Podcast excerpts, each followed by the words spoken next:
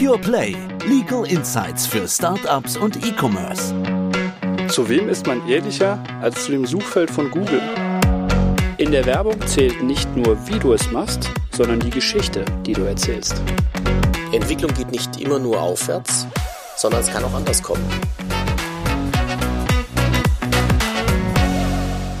Hallo da draußen. Herzlich willkommen zu einer neuen Folge von Pure Play. Wieder mit Martin Schmidhuber und Martin Bührmann, die beiden Martins. Martin und Martin, ich grüße dich, Martin. Ja, hallo. Martin, wir haben ja kürzlich Michael bei der Gründung des Joint Ventures mit der Limburg Druckereimaschinen beraten. Du erinnerst dich. Absolut, ja. Ich erinnere mich an das Telefonat. Er war ganz verzweifelt und er war, glaube ich, glücklicher, als er mit dir gesprochen hatte. Nee, das, wir haben, das, da haben da, glaube ich, eine gute Lösung gefunden, ja.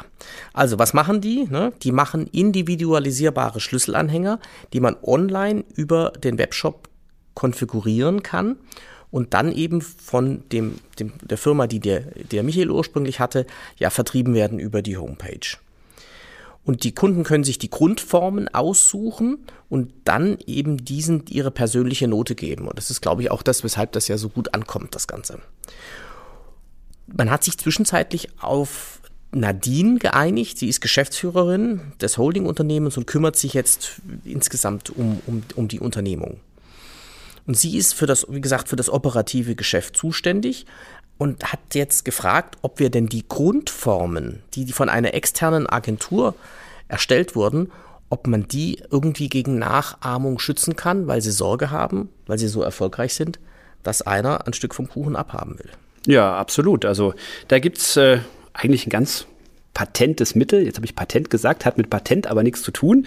Es geht nämlich hier um den Schutz des Designs. Ähm, Designschutz, was ist das? Ähm, man kennt auch das Wort Geschmacksmuster, das klingt so ein bisschen altertümlich. Das deutsche Gesetz heißt mittlerweile Designgesetz.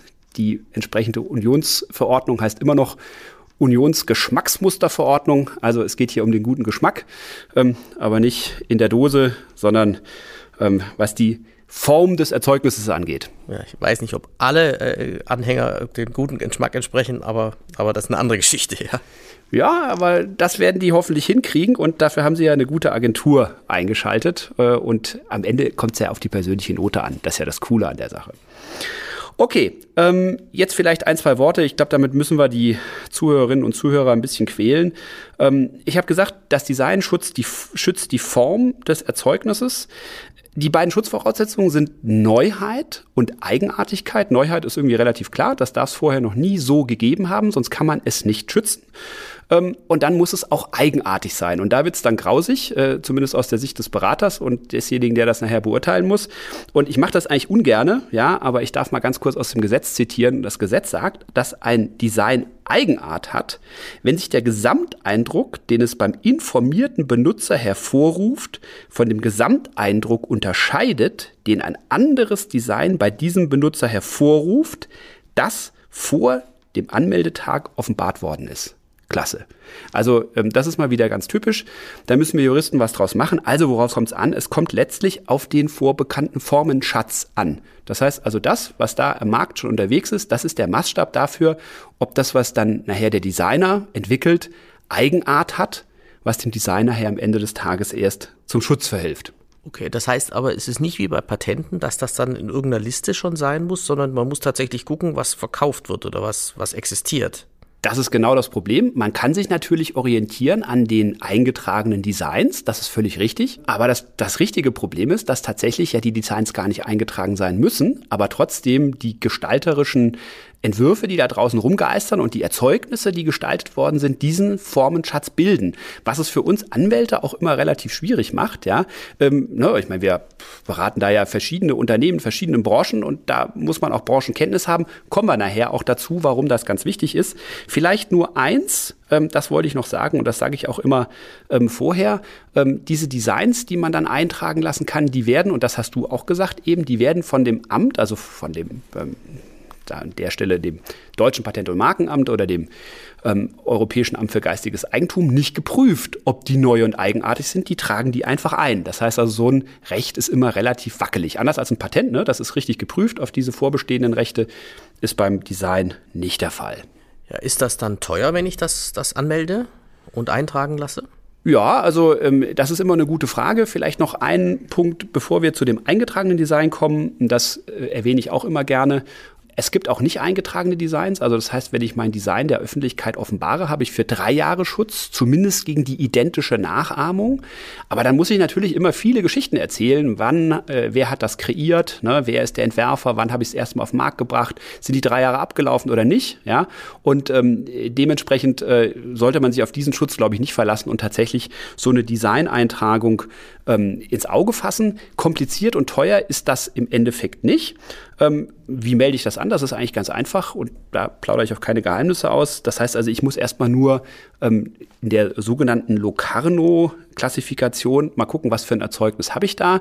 Das ist hier bei diesen Schlüsselanhängern, wäre das die Klasse 03.01. Die gebe ich da an. Dann weiß zumindest, und das ist ja auch ein bisschen das, was ich erreichen will, dass man das Design auch finden kann, dass jemand, der nachahmt, suchen kann und gucken kann, was ist denn da schon geschützt, ja. Das heißt also, ähm, dieses Erzeugnis wird in einer bestimmten Klasse angemeldet und dann brauche ich nur sieben Ansichten von vorne, hinten, oben, unten, rechts und links und perspektivisch. Ähm, und diese Ansichten, die reiche ich dann als Design ein. Da muss man ein bisschen gucken, was man macht. Reicht man Fotos ein, die muss man natürlich auch ordentlich machen. Oder nimmt man einfach Zeichnungen. Man hat heute von den meisten Erzeugnissen ziemlich gute Zeichnungen, die auch der Computer macht, die man auch in verschiedenen Farben, Formen ähm, ganz einfach ausdrucken kann. Achtung, eins zum Beispiel, wenn man das Ganze nach USA erstrecken will, die akzeptieren gar keine Fotos, da muss man sowieso Zeichnungen nehmen. Also das ist äh, so ganz wichtig. Und äh, was die Kosten angeht, ähm, da ist das beim ersten Design, sagen wir mal, noch also nicht unbedingt super teuer, aber das werden so rund 1000 Euro sein oder sowas, die man ausgeben muss. Und dann kann man aber in der Sammelanmeldung ganz viele Designs in diese eine einzelne Anmeldung packen und die werden dann von Design zu Design über so eine abgestaffelte Gebührenregelung in Anführungszeichen immer günstiger. Die Gebühren werden immer günstiger. Genau, so ist es.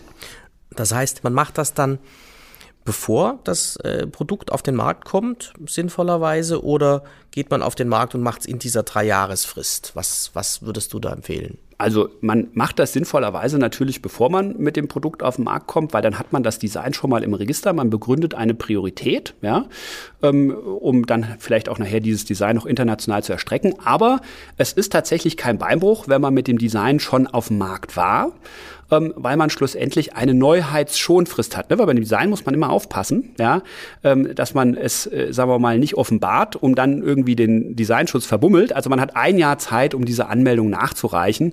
Und äh, die drei Jahre, die sollte man nicht abwarten, weil sonst gibt es kein eingetragenes Design mehr. Also anders als beim Patent, weil wenn ich da erst veröffentliche und dann anmelde, ist nicht so gut. Dann ist es nicht mehr neu, ja. Dann ist es nicht mehr neu. Ja, muss man auch hier eine, äh, eine Recherche machen, dann zwingend? Also ähnlich wie das ja beim Patent oder bei Marken gemacht wird oder beim Marken vor allem? Also das ist auf jeden Fall nicht schädlich, wenn man da vorher recherchiert, was da so auf dem Markt unterwegs ist. Ähm, solche Designrecherchen, die sind nicht ganz so easy wie Markenrecherchen, weil das natürlich von den, von den Anbietern, die man da einschalten muss, die müssen halt nach Bildern suchen, ja? nicht einfach nach Worten. Ne? Ich meine, da sind die Algorithmen ein bisschen einfacher und mittlerweile extrem etabliert. Also Wortmarkenrecherchen, das kriegt man relativ fix hin. Bei Designs ist das etwas komplizierter und auch ein bisschen teurer. Aber ähm, sagen wir mal, da, und das habe ich eben schon angesprochen, da kann man natürlich auch mit dem Mandanten einiges zusammen machen. Klar, wir machen Designrecherchen. Wenn der Mandant da einigermaßen sicher sein will, dann machen wir das. Aber man kann natürlich auch hingehen und kann dem Mandanten selber sagen, hey, ihr kennt euch doch am besten aus. Ihr kennt den Formenschatz, was da momentan ein alter Hut ist oder was was Neues ist. Ihr wisst ganz genau, was ist neu an eurem Design, was ist eigenartig. Ja? Ähm, und ähm, was wir da auch immer machen, dass wir, ähm, damit der Mandant, also ohne dass wir ihm jetzt die Entscheidung abnehmen wollen, wenn der recherchieren will, dann kriegt er das, auf jeden Fall. Aber damit er sich sozusagen in seinem täglichen Doing ein bisschen orientieren kann, wie robbe ich mich denn an so ein Design ran, dann machen wir Schulungen. Und in diesen Schulungen erklären wir das dem Mandanten auch, ähm, wie so ein Design funktioniert. Und ähm, dann kommen die ganz häufig auch selber gar nicht mal so schlecht klar. Finde das prima. Ja, das macht ja Sinn, dass man das auslagert zu den Personen, die sowieso jeden Tag damit zu tun haben. Ne? Absolut. Und das hilft natürlich auch, dass, wenn die mal sensibilisiert sind, dass die halt eben nichts aus dem Markt kopieren, ja, was ihnen dann nachher auf die Füße fällt. Ja, das heißt, dass die Kopie kann man dann, äh, da muss man aufpassen als, als Unternehmen, das darf man natürlich nicht. Kann es denn Schwierigkeiten geben jetzt mit anderen Themen, außer wenn ich jetzt ein älteres Design kopiere? Genau, also das ähm, ist auch etwas, was mit dem Designschutz ganz eng verwoben ist. Ähm, wir haben beim Designschutz ja zum einen das Problem, ähm, dass wir bei Designs eine begrenzte Schutzdauer haben, so wie beim Patent. Beim Design sind das fünf mal fünf Jahre, also insgesamt 25 Jahre, anders als beim Patent. Und ähm, danach stellt sich ja die Frage, habe ich dann gar keinen Schutz mehr? Ja? Oder ich habe das verschlafen mit der Design-Eintragung. Ja? Die drei Jahre für das nicht eingetragene Design sind rum.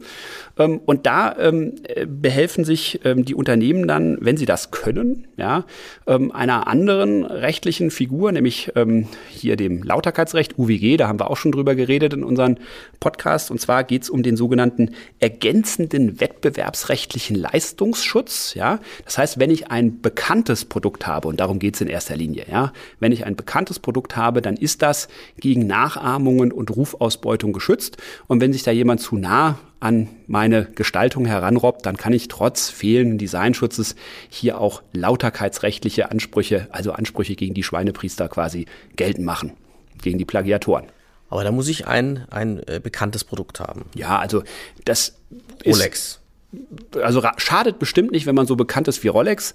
Ähm, dann kriegt man die Ansprüche natürlich wesentlich leichter durch, weil man dann natürlich viel besser nachweisen kann, dass es kein Zufall ist, ja, dass man sich sozusagen genau an dieser Gestaltungsform orientiert hat bei der no angeblichen Neuentwicklung. Okay. Wo meldet man das denn an, so ein Design? Ja, man meldet das an, äh, da wo wir das mit den Marken und Patenten auch kennen. Man kann es beim deutschen Patent- und Markenamt machen, dann hat man Schutz für Deutschland, man kann es beim EU-IPO machen, dann hat man Schutz für die gesamte Europäische Union.